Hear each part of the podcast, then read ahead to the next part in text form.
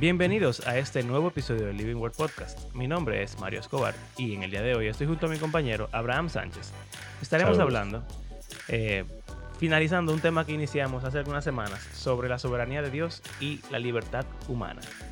Eh, y cómo es posible que estas dos ideas y quizás verdades teológicas puedan coexistir en el mundo real en el que vivimos.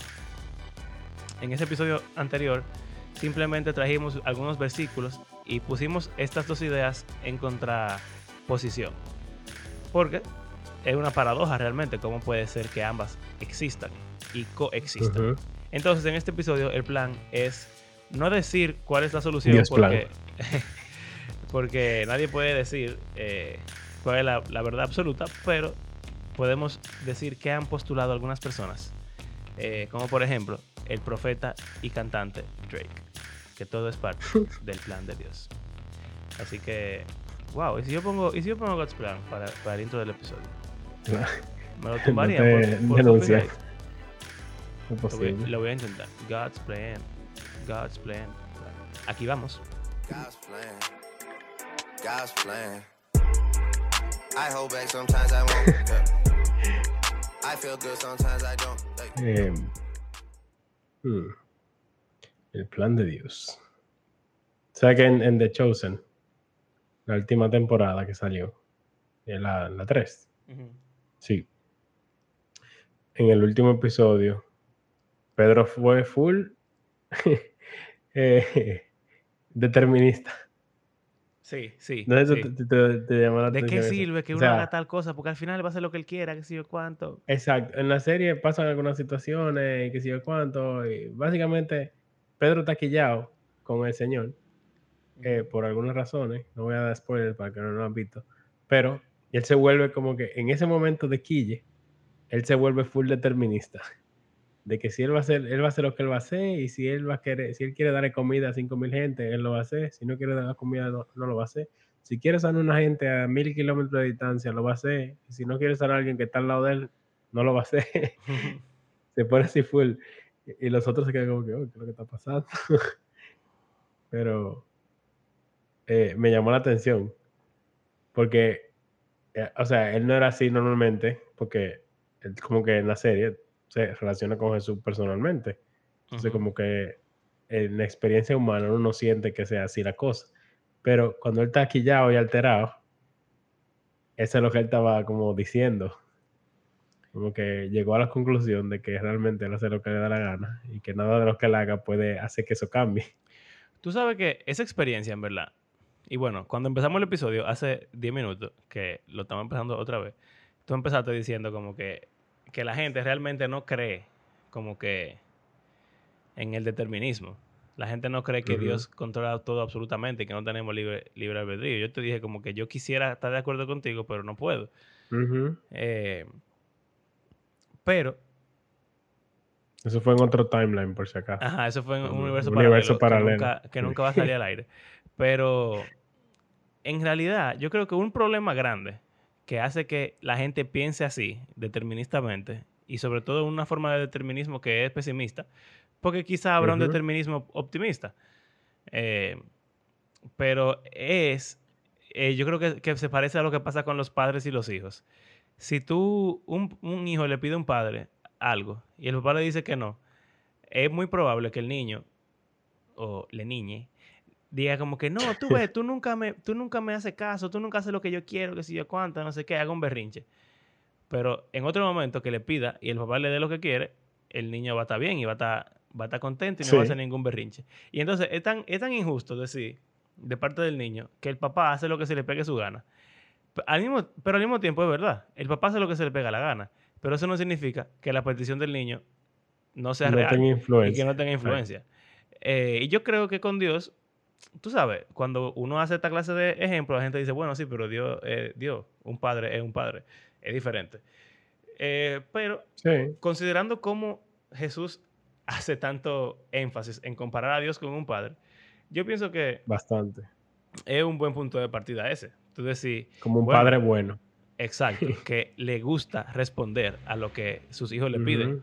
Entonces yo creo que un buen punto de partida es decir, obviamente Dios va a hacer lo que Él decida hacer, porque Él tiene que decidir lo que va a hacer, al final es su decisión. Pero eso no significa que sus decisiones no puedan responder a algunas peticiones o acciones humanas y sean con una palabrita un chin eh, fina y rebuscada, sean contingentes. O sea, sean el resultado o causadas y dependientes de la humanidad. Pero también eso suena súper feo. Porque como Moisés intercediendo por el pueblo. Exacto. Como Moisés intercediendo por el pueblo. Em, pero bueno. Ese ejemplo es heavy. Ese ejemplo es nuestro favorito. Yo creo que a cada rato lo mencionamos ese ejemplo porque nos gusta para, para cualquier cosa. Hicimos un episodio de eso. Sí. Eh, entonces, vamos a hablar de los dos extremos. ¿Cómo se reconcilia estas dos ideas? De la libertad humana, el libre albedrío y todo eso, y la soberanía de Dios. Primer extremo, determinismo. Ya lo mencionamos. ¿Qué es determinismo, Abraham? Que todo está predeterminado ya. Entonces, todo lo que uno va a hacer, todo lo que uno va a pensar, todo lo que uno está diciendo, esta conversación que estamos teniendo ahora mismo, todo ya estaba predeterminado y yo como agente, o sea, yo no tengo agencia en un sentido, porque todo lo que yo he hecho y hago ya estaba predeterminado. Así que yo no hago nada por mi propia cuenta, sino que yo simplemente soy como un actor siguiendo un guion que fue escrito desde la eternidad y hasta la eternidad y simplemente estamos aquí todos haciendo nuestro rol en esa obra. Los robotcitos. Eso es determinismo full. Sí, se llama determinismo duro. Em, que yo no creo que, es muy cristiana esa postura. Bueno, por muchas razones. Sí, claro, pero no es que no hayan cristianos que la crean. Hay cristianos que son como deterministas en cuanto a soteriología. Pero... Hay cristianos que son deterministas en todos los sentidos. Pero no, lo llevan a, la, otra área. Exacto. Em, algo que, quisiera decir antes de seguir profundizando en esto es que estos términos de determinismo, eh, compatibilismo, que vamos a hablar después, libertarianismo, etcétera, no son solamente cristianos ni solamente religiosos, sino que también eh, los filósofos ateos tienen esa como esa clasificación para para todo esto de, libre albedrío y la relación que hay entre la responsabilidad humana y, el como la naturaleza. Porque, por ejemplo, un ateo diría que en vez de ser Dios el que determina todo, o sea, un ateo determinista, diría, no es Dios que determina todo, sino que la naturaleza determina todo. Y todo es una, una línea causal, una cadena causal, causa y efecto. Entonces vamos a decir, eh, el Big Bang ocurrió y entonces del Big Bang surgieron una serie de, efectos, ¿verdad? Como una, cadena de dominó que se van cayendo. El Big Bang fue el primer dominó. y entonces todo va cayendo así. Y ya, por cómo lo químico del universo y cómo la física funciona, ya simplemente nuestro cerebro está configurado de una manera. Y también, dado el ambiente en el cual existimos, y la configuración de nuestro cerebro, entonces estamos determinados a reaccionar, a actuar, a crecer de una forma en específico. Entonces, el ateo también pudiera decir fácilmente, ah, mira, el determinismo es lo más lógico, porque todos somos producto de nuestras circunstancias y del universo en el que estamos. Como la evolución también. El factor que mueve la evolución es ese azar, ese azar que es el determinista de todo lo que sucede. La diferencia, es verlo como un, un punto de vista cristiano, eh, el evolucionista, ese agente, ya no es el azar, sino que es la voluntad de Dios.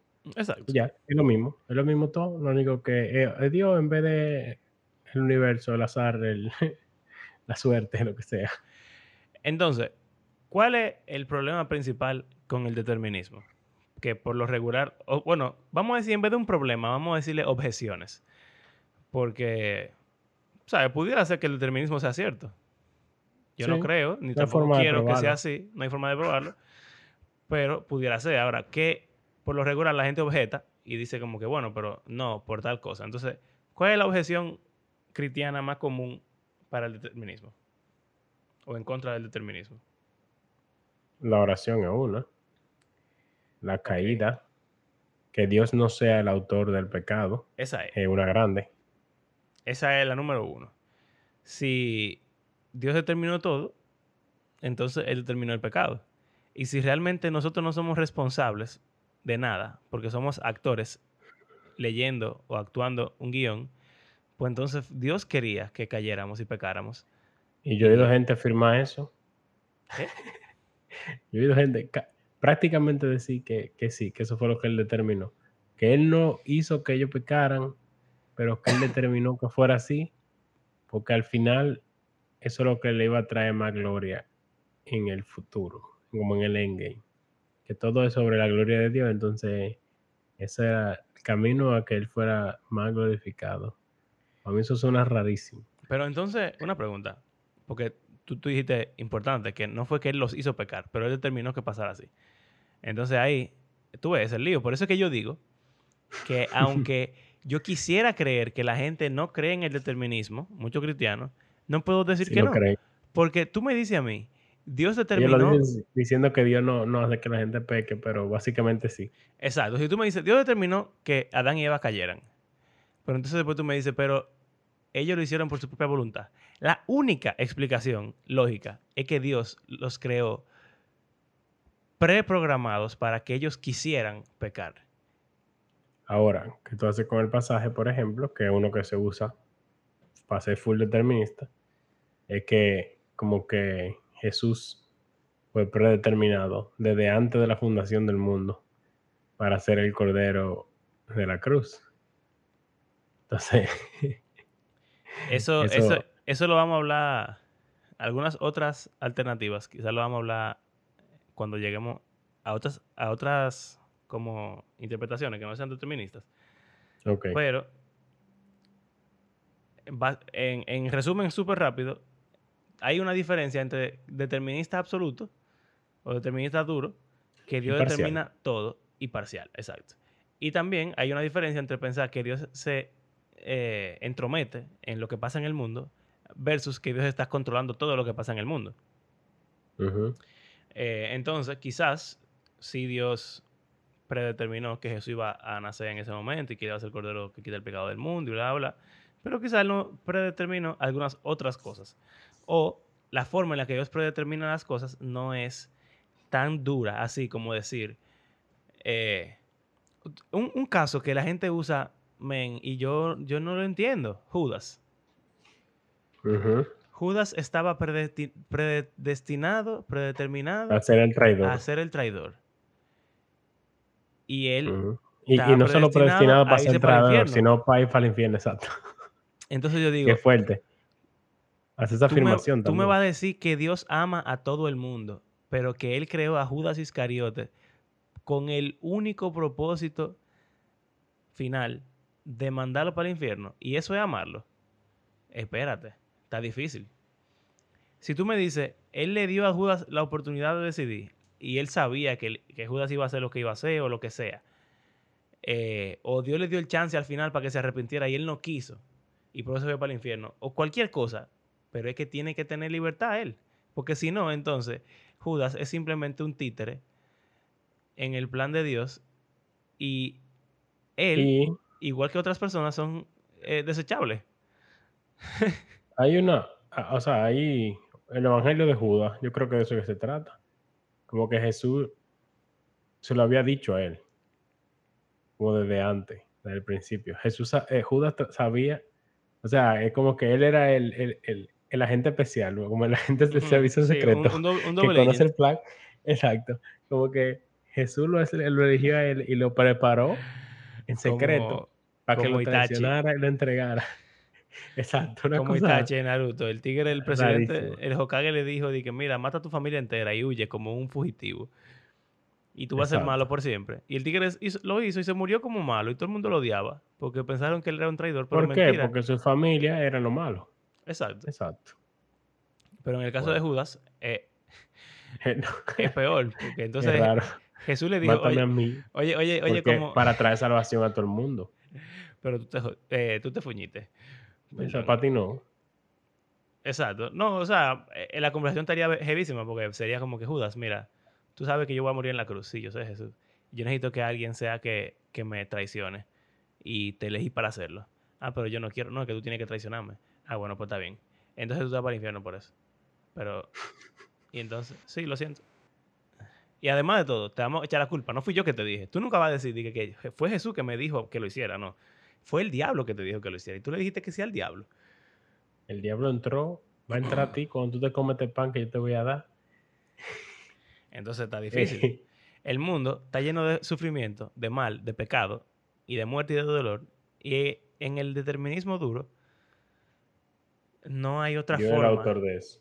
de escapar. Dios es el autor, es el responsable, es el, el- el causante, es todo. y si Él no hace que pase, entonces es porque Él no está usando como títeres para que pase. Entonces, Él es el que lo está haciendo.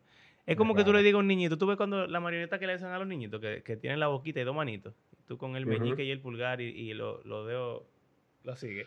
Es como que tú me hagas creer a mí que eso no es la profesora que está moviendo la marioneta, que es la marioneta que está moviendo sola. No, no, no me venga con esa. La marioneta hace lo que le diga el, el, el titiritero. Entonces, al final de cuentas, fue Dios que lo hizo. Yo tengo un estudiante con necesidades especiales que le gusta una serie de, de, mu- de muñecos así, de, de títeres. Y yo le enseñé una foto del, del behind the scenes de la gente moviendo los títeres por abajo. Y ella dije, Oh, Dios. ¿Qué es esto? Brujería. ella sabe. Es como que ella sabe, pero ella se hace como que no. Y yo, y entonces la molesta con eso. pero, pero exacto, o sea, hasta, mira, hasta alguien que no sabe, o que se hace como que el que cree que de verdad no hay, una, no hay un titiritero, sabe que, un, que hay un titiritero. Y hay una frase que se usa mucho de que suspend of disbelief, Ajá. eh, que como cuando uno está viendo una película o algo así, como que uno sabe que lo que uno está viendo es ficticio 100%, pero uno elige eh, suspender como la incredulidad para disfrutar la película, porque si uno se Oh, pone en ya. eso, yo decir que ah, Fast and Furious es un ejemplo sencillo, ya, ya. que esas películas son habladorísimas, Sí, pero si tú te qué. pones... Tú te pones de que a cuestionar, tú dices, un carro no haría eso en la vida real. pues, yo que, tú, tú no, o sea, todo el mundo se pone de acuerdo en que va a suspender su incredulidad en lo que está viendo la película para disfrutar y entretenerse. Exacto. Eh, entonces, igual con un- una marioneta, tú eliges ignorar que hay un titiritero detrás. Entonces sería básicamente eso, la vida de un cristiano determinista. Determinista. Como que tú medio ignoras lo que, tú, lo, lo que está claramente implicado, que es que Dios sería entonces el autor de la maldad y del pecado. Exacto. Muy bien, muy lindo. Ok, hay otro tipo de determinismo que es suave, que se llama compatibilismo. Exacto. Los Yo calvinistas soy- tradicionales, eso es lo que son. Exacto. Y no, y esa es la, la postura cristiana más tradicional. ortodoxos. Sí. Eh, yo creo que sí. Por lo menos que reformada. sí. Por, lo, por lo menos No, y reformada. hasta lo- los judíos, como que yo lo veo como así fuera la Biblia. Bueno, entonces, ¿qué pasa? Yo soy el- la peor persona para explicar el compatibilismo porque... No cuadra lógicamente. No, exacto. Al igual que otros que, que se lo encuentran defectuoso ese, ese sistema, lo que yo creo es que simplemente soy determinista, pero eso de suspending el disbelief, Sí. llevarlo a un nivel aún mayor. Porque, ¿qué es lo que es el compatibilismo? Básicamente, es la creencia de que Dios es aso- determinista. Todo está Ajá, determinado. todo está determinado, pero pero hay libre tenemos albedrío. libertad. Entonces, oye, como yo lo expliqué en el, en el colegio el otro día, la explicación me gustó, porque siento que se entendió. Pero no sé si en el podcast va a poderse explicar también, porque tienen que imaginárselo. Pero imagínense que todos los eventos y las decisiones que uno toma es una línea de puntico. o sea, una línea causal. Eh, vamos a decir que la creación es el primer puntico y de la creación entonces pasamos al próximo puntico que sería la caída. Y de la caída pasamos al próximo puntico que sería tal cosa y uno de esos punticos eres tú decidiendo qué confle te vas a comer mañana en la mañana y otro eres tú decidiendo qué vas a cenar. Eh, y, también otro puntico es una persona decidiendo si se va a suicidar o no, y otro es si alguien se va a convertir o no. O sea, todos son punticos. Cuando Jesús viene. Y... Exacto, todos son punticos que están puestos linealmente. Y una cosa crea, trae la otra por causa y efecto, ¿verdad? Entonces, básicamente, el compatibilismo es que solamente hay una opción para cómo la historia va a suceder. Pero la forma en la que Dios hace que esos eventos corran es programando en nosotros la libertad. De somos, somos libres, pero Él nada más nos da la opción única de hacer lo que Él quiere que hagamos. O sea, es como que tú vayas al supermercado a comprar conflé, siempre uso el conflé de, de ejemplo, pero en, el, en la, ¿cómo que se llama? La góndola, solamente haya una opción. Entonces tú eres libre de elegir la que tú quieras, pero solamente hay una para elegir. Sí. Y entonces esa línea, de esa línea causal de todos los eventos de la historia siempre va a terminar igual y va a suceder como Dios la predeterminó, porque cada individuo y cada causa tiene solamente un efecto y cada efecto tiene solamente una causa y no existe tal cosa como elegir entre opciones, sino que tú eres libre, pero solamente puedes Yo sí lo he visto como una opción. O sea, es una buena explicación de una forma como filosófica y lógica, pero como normalmente se explica es como en términos un poco más llanos, de que tenemos libre albedrío, pero tenemos una naturaleza caída. Así que en nuestro libre albedrío, y ahí van el tulip, o sea, tenemos libre albedrío, pero imposible que por nuestra voluntad propia busquemos de Dios ni, hagamos nada que merite salvación. Entonces, todas las decisiones que tomemos, aunque tenemos 100% libertad, van a ser imposibles de nosotros buscar, lograr nuestra propia redención. Entonces, eso requiere de que Dios determinísticamente te, eh, o sea, te dé de su gracia, vamos a decir, para que tú seas salvo. Entonces, como que sin entrar en las implicaciones que tiene, que es lo que tú estás describiendo, es como que la salvación de los elegidos es determinista. Pero después de ahí, uno tiene el libre albedrío.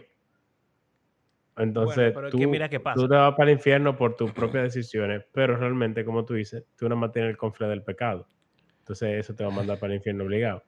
Pero si, o sea, lo que te lleva a, al arrepentimiento y a la profesión de fe y etcétera, es una serie de eventos que a veces tienen una variación, o sea, increíblemente amplia. Hay gente que simplemente leyó un tratadito, hay gente que leyó una Biblia, hay gente que se le murió una gente, hay gente que, qué sé yo, 20.000 formas diferentes en las que momentos en tu vida van como trazando esos punticos que tú dices, que te llevan a tú convertirte eventualmente.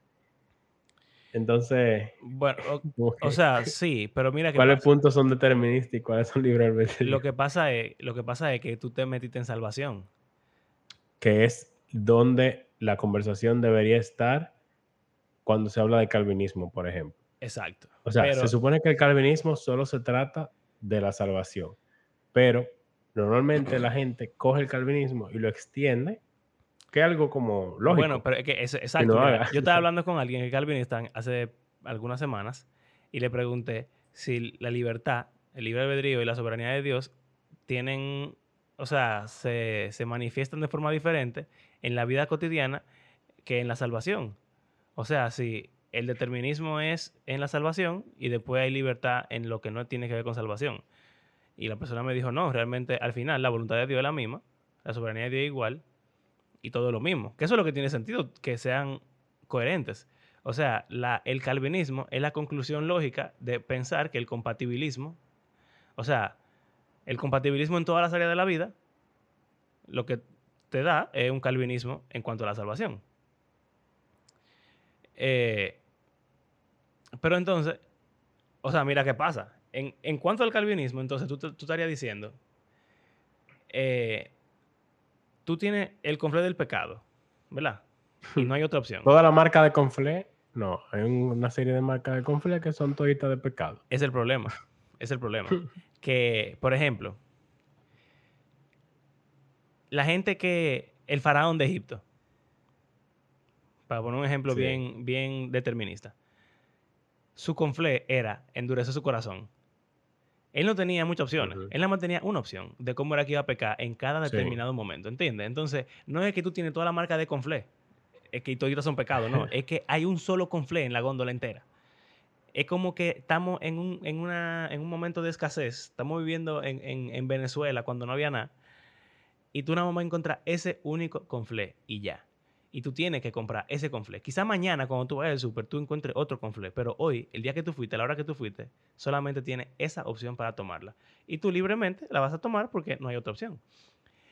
Entonces, el que se va a salvar, quizá por 10 años, cogió las opciones que habían eran conflé de pecado, pero ese único día entró el gondolero y, le dijo, oh, estaba esperando que llegaras. Exacto. Tengo este conflé para ti. Exacto, toma. Pop. Y se lo puso ahí en la góndola y le quitó el conflé del pecado y él eligió el conflé de la salvación porque no, tenía otra opción. Bueno, ¿tú entiendes? El gondolero lo eligió. Se lo dio. Está bien. Ok, gracias. Toma, este es tu conflé. Este es tu conflé. no, eliges. Eh, pero entonces, ¿qué pasa? Eso, si tú se lo quitas a todo lo otro en la vida, no tiene sentido. Porque ¿cómo tú llegaste a ese día para que el condolero te diera tu conflé elegido? No, no que... nada. No, no. O sea, quiero decir, tu vida tuvo que haber ocurrido exactamente de la forma en la que Dios la planificó para que llegue el día que Él planificó que sea el día en que tú te vas a salvar. Exacto.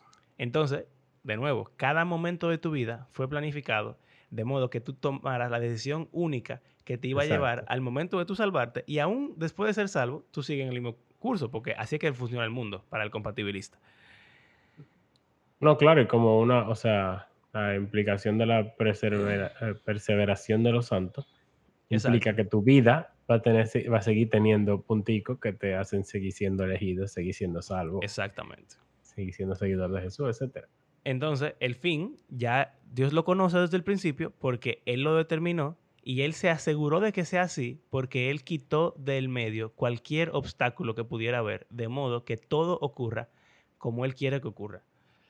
Entonces, ahí yo digo, y esto es mi humilde opinión, eso me suena como decir que todo está determinado y la libertad que tenemos es una falsedad o una excusa de libertad, porque no tenemos la capacidad de elegir otra cosa, sino que ya la opción. O simplemente tú estás contento con no tratar de entenderlo.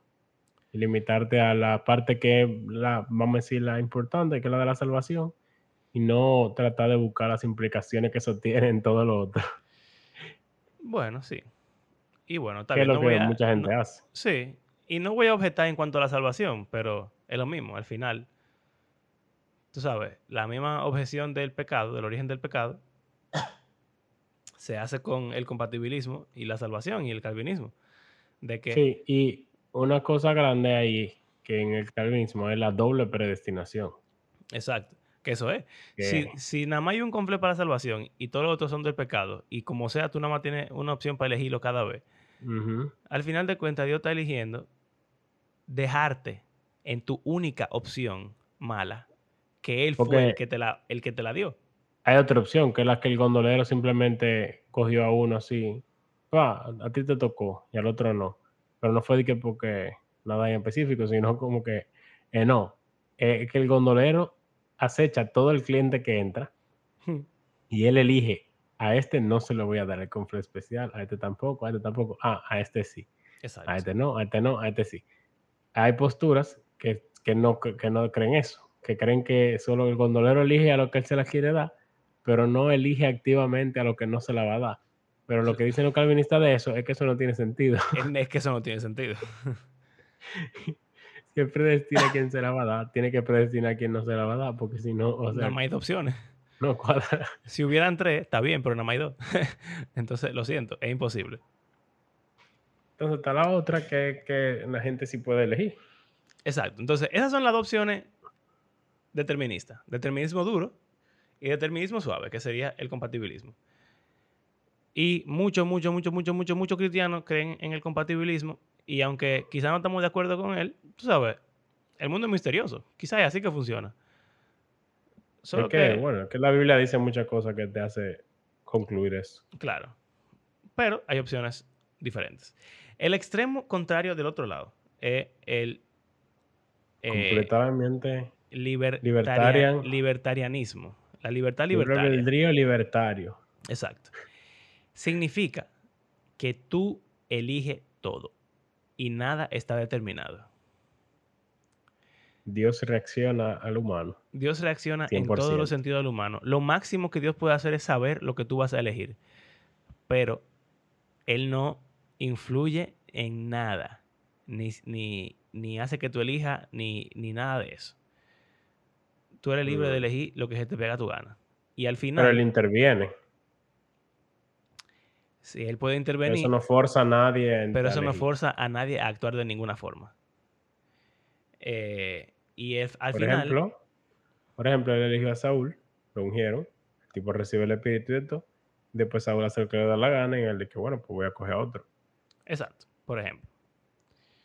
Em, ahora, ¿qué pasa? El, el, el, extremo más extremo es decir que no hay nada predestinado. Eso también es antibíblico. Eso, eso es lo más antibíblico.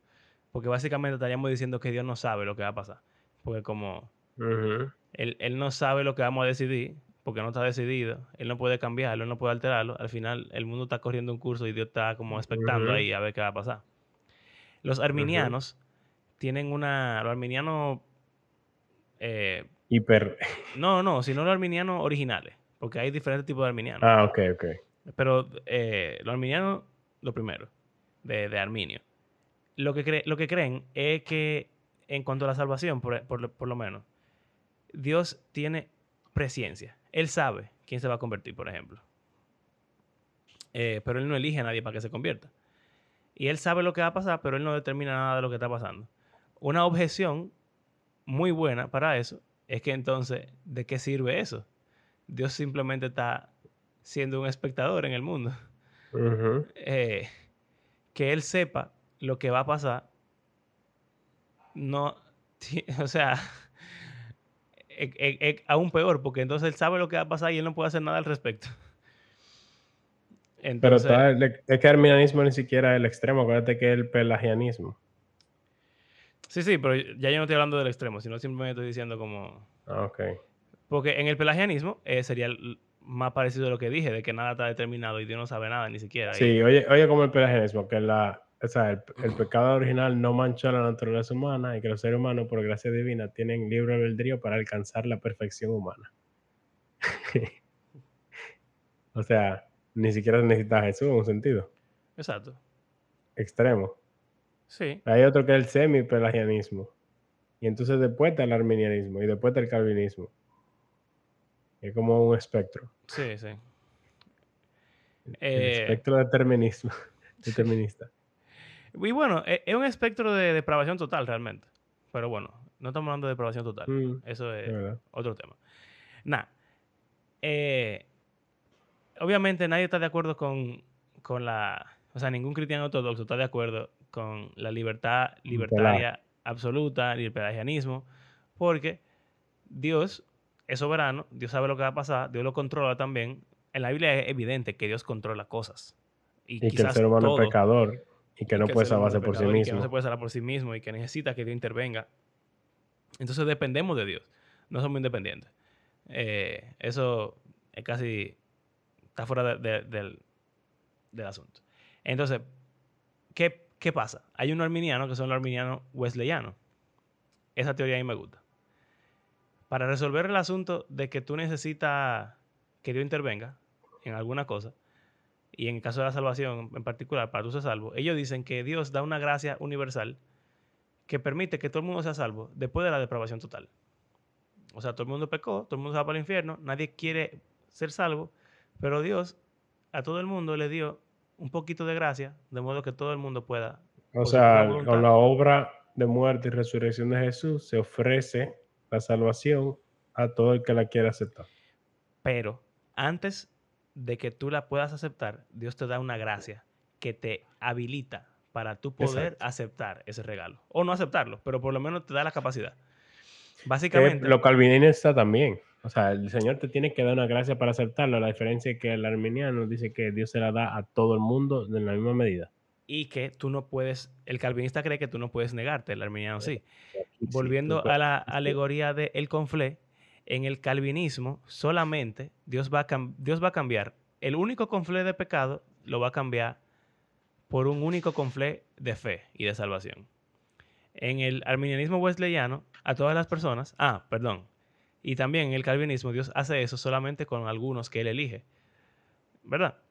En el arminianismo wesleyano, a todos los seres humanos, Dios en su góndola, que ya tenía la, vamos a decir, la única opción o diversas opciones de conflicto de pecado, Él introduce el conflicto de la salvación. Y de ahí en adelante tú eres libre de elegir si vas a comprar el conflicto de la salvación o vas a seguir comprando tu conflicto de pecado. Pero depende de ti. Lo que Dios hace es que te habilita a, a poderlo comprar. Y tiene que seguirlo comprando. Eh, bueno, eh, sí. Gracias. Que te puedes decidir dejar de comprarlo y volver a comprar el otro. Bueno, sí, está bien, está bien, Abraham, pero no estamos hablando del calvinismo, estamos hablando ni de la soteriología, estamos hablando de la soberanía de Dios. Eh, entonces, todas las acciones serían así, básicamente. Dios te pone ciertas opciones para que tú elijas. Entonces, esa línea causal que habíamos descrito, imaginaria, donde solamente hay una opción para el universo, ya no hay solamente una opción, sino que hay varias opciones. Y Dios lo que hace es que Él sabe lo que tú vas a elegir pero tú eres libre para elegirlas.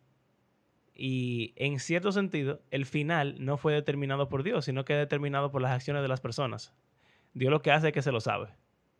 Pero él hace su plan en base a lo que él sabe que ya va a pasar. Él hace el plan en base a lo que él sabe que va a pasar, pero eso es complicadito. Porque, por ejemplo, todo Jesús y su muerte y todo eso estaba predeterminado, lo dice muchísimas veces en, diferentes pasajes. Exacto, es como que, él como que interviene de una forma en la cual él pueda jugar con, con lo que ya con lo que ya va a pasar. Pero él no puede alterar lo que va a pasar. Y entonces ya después de que eh, o sea, él puede. O sea, sí, pero no, lo, hace. Ajá.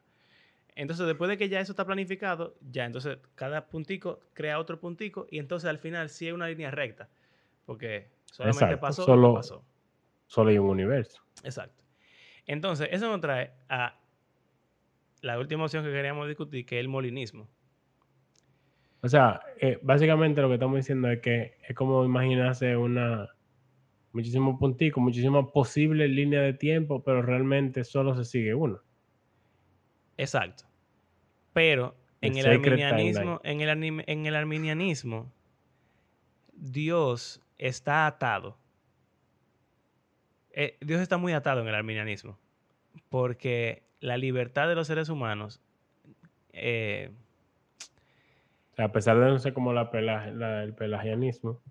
Es que él tiene, que eh, él tiene que esperar a ver qué tú vas a hacer. O sea, no esperar, pero él tiene que reaccionar a lo que tú vas a hacer por obligación. Y a lo que todo el mundo va a hacer. Aunque él intervenga, por ejemplo, él mandó a Cristo, ¿verdad? Pero él no puede asegurar que tú elijas a Cristo o no lo elijas. ¿Entiendes? Entonces, al final, el fin, él lo sabe solamente porque él lo sabe, pero no porque él realmente lo decidió así. Dios no eligió en el arminianismo, él no puede elegir el final. No elige individuos. ¿Eh? No elige individuos. No, no, él no elige ni siquiera la forma del final, porque es que está determinada por las acciones libres de las personas. Bueno, o sea que al final es que Jesús vuelve. Ok, esa ah, parte sí. lo, lo, que pasa es que un elemento del final no es lo mismo que todo el final, ¿tú entiendes? En el, en el calvinismo, en el determinismo, perdón, y en el compatibilismo, eh, la última hoja del último árbol que va a caer en el universo, Dios la determinó.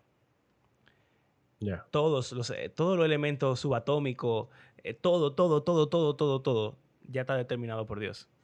Pero en el arminianismo, Dios no determina, sino que Él puede decir, bueno, Cristo va a volver, ok, eso ya yo lo decidí.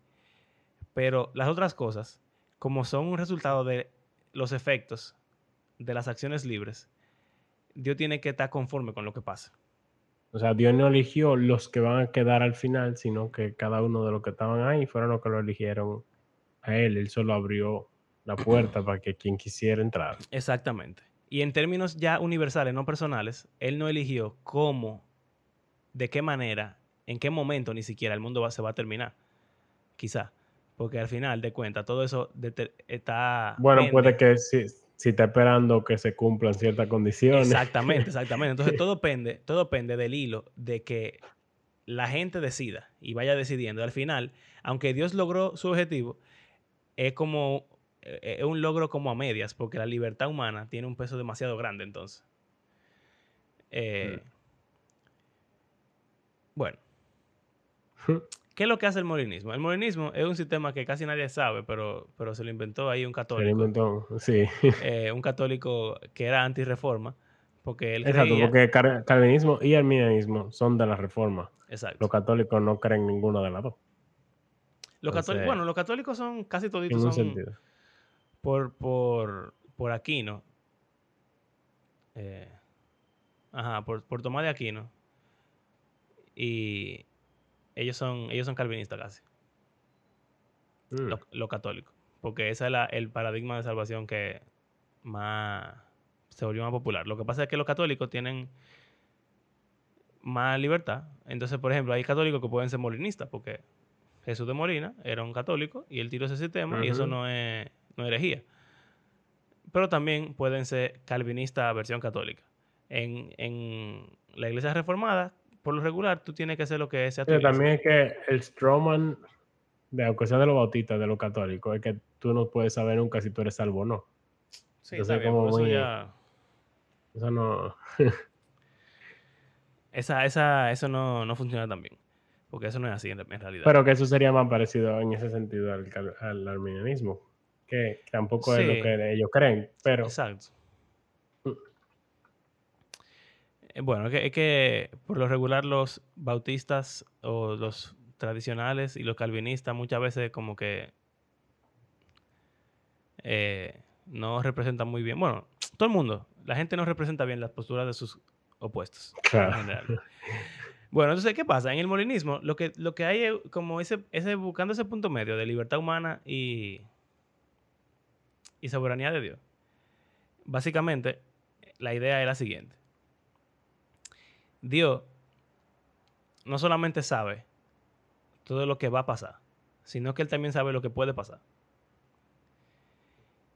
Eh, y entonces, antes de él empezar a crear el universo, vamos a decir, Él vio todas las posibles opciones de universo que Él pudo haber creado. Entonces, en vez de haber una sola línea, que tiene muchos punticos de opciones de lo que pudiera pasar, imagínate que hay 10 líneas con punticos de lo que pudiera pasar. Pero son 10 líneas diferentes. Y todas dependen de cómo Dios decidiera iniciar el universo. Y entonces, dentro de cada uno de esos universos están las opciones que la gente puede decidir libremente. O sea, en el universo número uno, vamos a decir que en el supermercado solamente van a ver Captain Crunch, su carita y Nesquik.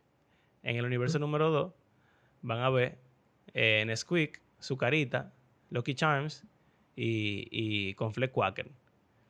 Y en el universo 3 van, nada más van a ver dos confle, que son el Cornflakes normal y el confle del Bravo. Entonces, de acuerdo con cada universo, están opciones que la gente puede elegir. Y después de cada opción que la gente puede elegir, van a haber más opciones, más opciones, más opciones, más opciones, más opciones de libertad real. Jesús viene en todo y todo timeline. No. Entonces, ¿qué pasa? En el molinismo, Dios decide cuál es el universo que a él más le conviene. Empezar a trabajar. Porque es más fácil que él llegue al fin que él quiere lograr. Pero entonces aquí, aquí sería como en el arminianismo, que él tiene que eh, como someterse a lo que suceda, a lo que la gente libremente elija, ¿verdad? Por lo menos en el stage número uno. Él dice, bueno, en Pero este determinista también. No, porque la gente tiene múltiples opciones para elegir. Sí, pero él va a elegir la línea que él quiere. Sí, sí, claro. Esa es, la es como si la gente no tuviera elección. Esa es la parte determinista del molinismo. Esa es la parte donde se intenta como que unir las dos cosas. Pero el, el, el key del asunto es que en el molinismo, igual que en el arminianismo, en tu góndola de conflé, tú tienes diferentes opciones que elegir. Aunque tú vas a elegir solamente la que tú quieras elegir, Dios no te está obligando a elegir ninguna. Él solamente sabe la que tú vas a elegir. Y tú la eliges por tu propia libertad. Y tú tienes varias opciones para tú elegirla. Que eso es lo que se define como libertad libertaria. Poder elegir entre varias opciones. Y poderte negar, poder negarte a elegir una opción que tú no quieres elegir. En el determinismo tú no puedes negarte porque nada más hay una opción y tienes que coger obligado. Eh, bueno, nada, entonces, después de que Dios dice, ok, estos, estos 10 universos que están aquí, estos 5 universos, tienen como que opciones que la gente está eligiendo libremente que me convienen yo empezar a trabajar con uno de estos. Y entonces después él dice, ok, para que quede como yo quiero que quede, yo tengo que, por ejemplo, mandar a Jesús en el año cero. Yo tengo que abrir el mar rojo en el año 1500 eh, antes de Cristo. Yo tengo que mandar al profeta Jeremías a que le diga un par de cosas a tal gente. Eh, yo tengo que preñar a María. ¿Qué es ello? Hay intervenciones divinas que son determinadas. Por ejemplo, los apóstoles, la elección de los apóstoles. Eso es determinismo puro. Eh, Jesús lo llamó y le dijo, güey, vengan para acá, síganme. Quizás ellos pudieron haber dicho que no, pero por lo menos... La de Pablo también. Y la de Pablo, por ejemplo. Aparentemente ellos, si podían decir que no, es que era demasiado fuerte que Jesús se te pareciera y tú di que, él dijera que no. Eh, aunque el Evangelio es historia de gente que hizo, literalmente. Sí, sí, claro. Pero bueno, nada, el punto es que hay, hay ciertas cosas que Dios está haciendo que son ajenas a la decisión humana, como, como ¿verdad? los milagros principalmente. Y entonces Él lo hace porque Él sabe que van a producir un resultado que son libres. Por ejemplo, el paralítico, si Él lo sana, Él sabe que cuando Él lo sane, el paralítico libremente, entre todas las opciones, Él va a elegir convertirse. Y él quería que el paralítico se convirtiera. Él sana 10 leprosos y solo uno se devuelve. De esos 10 leprosos él sabía que el que se iba a, devolver era ese. Pero él sabía que si no lo sanaba, por ejemplo, no se iba a devolver. Entonces, es como que él está metiendo las opciones que él quiere que tú elijas en un momento donde él sabe que tú la vas a elegir, porque él lo sabe todo. Eh, no entiendo el beneficio. O sea, en un sentido. Porque, eh, o sea, es más como un, thought experiment que como, como que no tiene ninguna implicación práctica para mí. Es que es el punto. El punto es que sea casi igual que el compatibilismo, por ejemplo. Exacto. Pero que haya filosóficamente hablando, existe la, la libertad libertaria de poder elegir lo que tú quieras. En la mente de Dios, no en la realidad. Eh, Porque tú dijiste como que ah, tú él piensa en 10 universos diferentes y elige el que él quiere, pero esos otros nunca existieron. Así que realmente esas decisiones no se tomaron, sino que fue que él consideró todas las opciones que toda esa gente iba a tener. Sí, pero, se, el, pero el punto, eh, sí, pero el punto del molinismo es que se hubieran tomado, ¿entiendes? No, exacto, como en la historia de David. Exactamente. Yo, lo veo clarito. Él está en la, él salva una ciudad y después viene Saúl para allá. Y él dice, di que, señor, si yo me quedo aquí, ¿me van a entregar? Y él dice, sí, si tú te quedas ahí, te van a entregar. Así que David se, se, fue ahí. Exacto. Entonces nunca lo entregaron porque él no se fue. Pero Dios le dijo lo que hubiese pasado si él se hubiese quedado. Que no pudiese forzar, no pudiese forzar algo que dice Jesús de Sodoma y Gomorra. y que si, si, hubiesen hecho los milagros que se han hecho aquí, Sodoma y Gomorra estuvieran aquí hasta hoy. Ya, ya es un force, porque eso es más poético en un sentido. Bueno, pero el punto es el mismo, o sea, ellos hubieran creído. Exacto, y hubiesen creído y estuvieran aquí todavía. Exactamente. Es el, es el punto del molinismo, decir, mira, real, existe una libertad real. Lo que, lo que es como el punto medio entre decir, no hay, solamente hay una opción que sería el compatibilismo y el decir, tú tienes opciones infinitas, que sería el libertarianismo más fuerte, sino que Dios te da opciones, algunas opciones, de las cuales tú puedes elegir la que tú quieras. Y en algún momento específico, de modo que las cosas sucedan como Él quiere, quizá ahí Él interviene de una forma particular para que las cosas cambien de curso al curso que Él quiere que, que vayan. Entonces, por esa situación de las posibilidades que son reales, lo que está dejando entender es que tú realmente tienes la libertad de elegir. Eh, otro, otro caso bíblico es cuando David, Dios le da tres opciones para elegir de castigo por haber censado al pueblo. Que creo que lo mencionamos en el episodio pasado. Sí, sí, yo creo que sí. Y básicamente, Dios le dio tres opciones a David. Él sabía cuál David iba a elegir, pero David eligió la que él quería. Y Dios no intervino en su decisión. No fue una decisión determinista, sino que... A cada rato en la Biblia Dios pone a la gente a elegir. Exacto. Entre muchísimas cosas. Y también, o sea, Él responde, o parece responder, como diría, a lo que los humanos deciden. Exacto. Entonces, en este sistema, básicamente lo que estamos haciendo es diciendo, esas opciones son reales y la gente pudo haber elegido cualquiera realmente.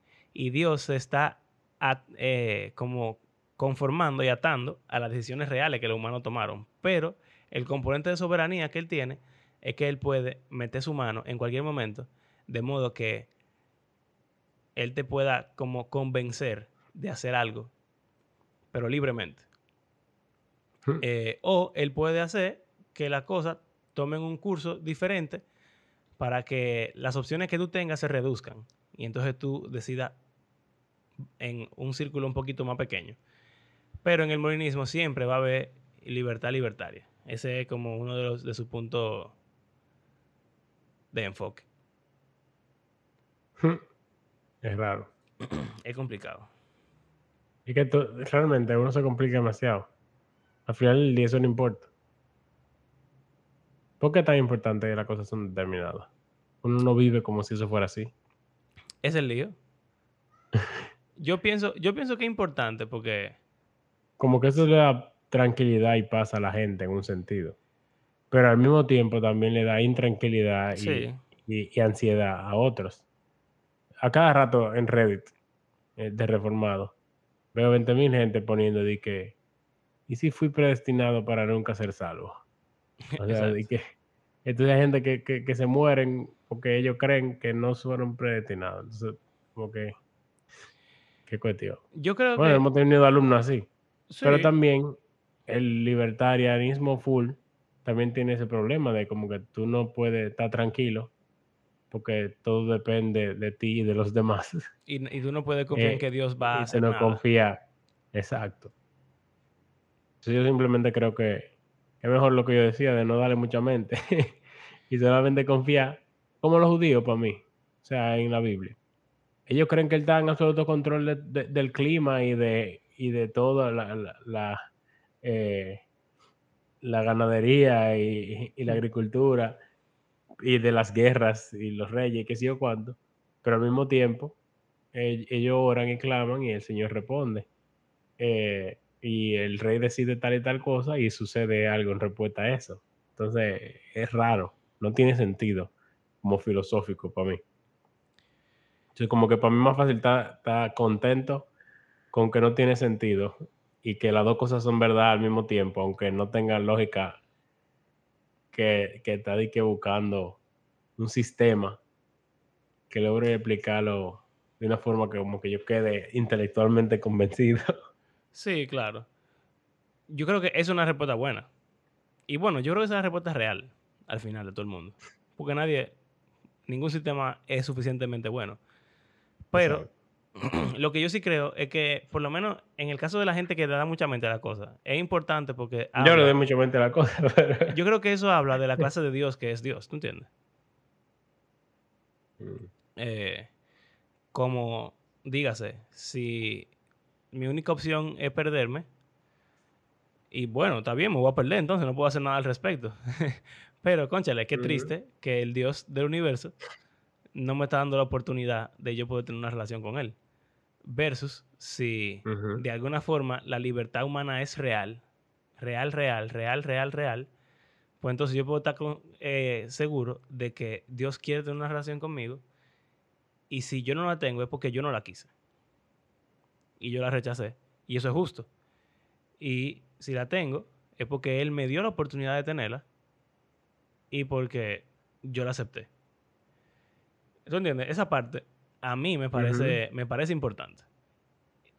Y yo creo que esa es la razón por la cual la gente ha filosofado tanto al respecto. No, no es tanto como para descubrir cómo es que funciona la libertad. Exacto. sino más para saber quién es Dios y cómo Él quiere que el mundo opere. Eh, o quiénes se van para el cielo y quiénes se van para el infierno. Para mí ahí es que generalmente veo más también el énfasis. Exacto. Eh, pero definitivamente está conforme con saber que tú no sabes y que estamos viviendo el mundo. Para mí es más que suficiente. sobre todo considerando que la experiencia humana es una experiencia de libertad. Claro. Yo lo que prefiero decir es, mira, yo no sé, pero yo siento que yo soy libre, así que yo voy a seguir actuando así. Porque ni modo. Bueno, está esa, esa frase famosa de que de...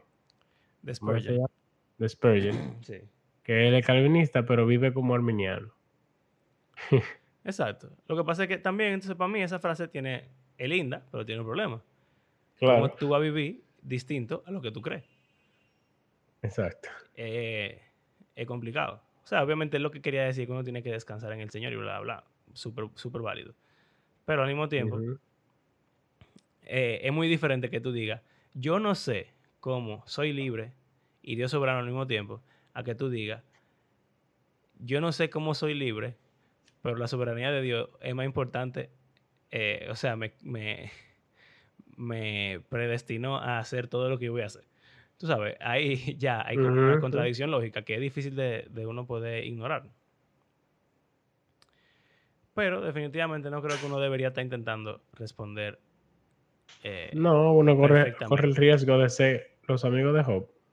Exacto. De querer pretender saber cómo Dios opera y que no puede salir de ese sistema que yo, en el cual yo lo he encerrado. Que es el problema grande de todo el que cree que se la sabe toda y que no tiene dudas de su postura y, no considera que las otras pudiesen tener razón. Que algo que en este podcast siempre como animamos a que no se sea cerrado. Así.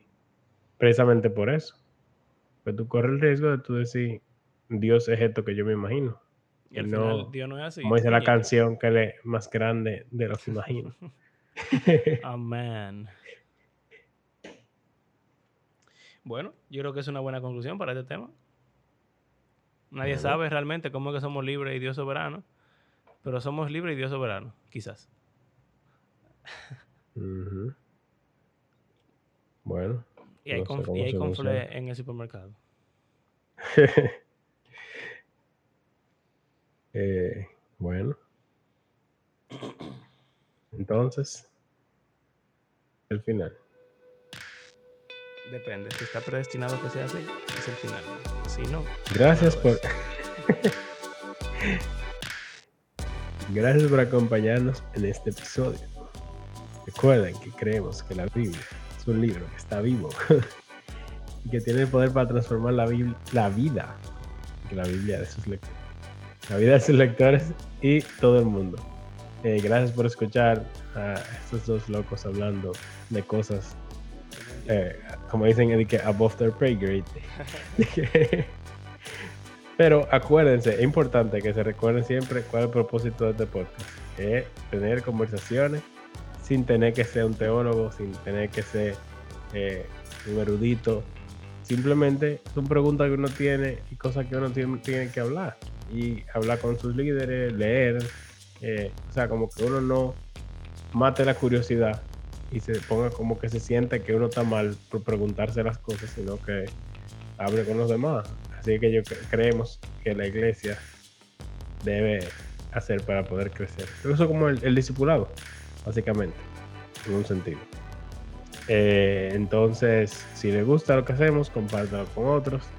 Y si quiere apoyarnos económicamente, puede hacerlo a través de nuestras plataformas de PayPal o de Patreon, junto a aquellos gente que hace que este podcast sea posible, puedes volverte parte de ellos.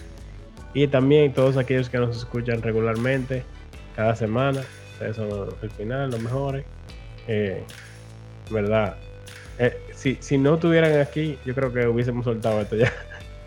Porque si no hubiese gente que regularmente no escuchara, como que no, no tiene mucho sentido. Y bueno, y aquel que es poderoso para hacer todo mucho más abundantemente de lo que pedimos o entendemos, según el poder que obra en nosotros. A Él sea la gloria en la iglesia y en Cristo Jesús por todas las generaciones, por los siglos de los siglos. Amén. Amén. Hasta la próxima.